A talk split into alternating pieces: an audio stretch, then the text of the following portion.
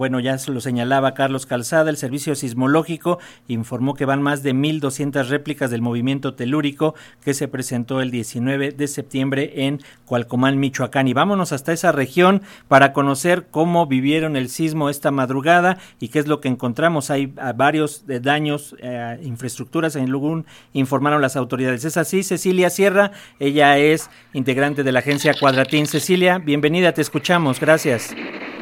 Muy buenos días a ti y a todo el auditorio de Radio Educación. Y bueno, pues comentarte que efectivamente la Coordinación de Protección Civil del Estado reportó que en el caso de Cualcomán, eh, acá muy cercano a la costa y donde fue el epicentro del sismo de lunes de 7.7 grados Richter, hubo cuatro personas lesionadas quienes no ameritaron el traslado al hospital, toda apunta que sufrieron algunos golpes y caídas durante la evacuación de sus hogares, además de que pues todavía no concluye la revisión a todas las casas.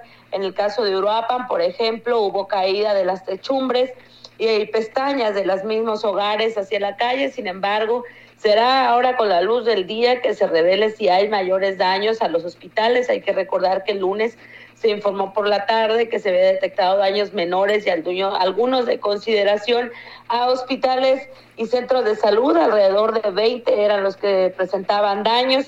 Y bueno, también decirte que pues después de niño ahogado, pozo tapado, en Michoacán el sistema de alertas sísmicas mexicanas, el SASMEC, finalmente, después del temblor de lunes y las más de 1.200 réplicas, se determinó que era momento perfecto para eh, o suficiente, digamos, para poder rehabilitar la red sísmica que se encuentra en toda la costa michoacana, desde Lázaro Cárdenas hasta Aquila y Coahuayana, donde eh, pues al parecer los aparatos, el equipo tecnológico que ahí se está, ahí está, pues ya estaba en desuso, estaba descompuesto o necesitaba eh, quitarse y ya ponerse uno nuevo. Así lo dio a conocer el coordinador de protección civil del Estado, Jorge Romero Alvarado, quien dijo se está instalando esta nueva tecnología en Lázaro Cárdenas, Maruata, Caleta de Campos, Faro de Bucerías y Coahuayana. Sin embargo, pues este trabajo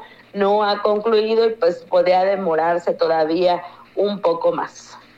Muy bien, Cecilia, vamos a permanecer en sintonía, si nos permites, para conocer cómo se va desarrollando y como bien señalas, ya una vez con los rayos del sol del día, saber cuáles son los daños. Esperemos que no sean mayores y seguir recuperándonos.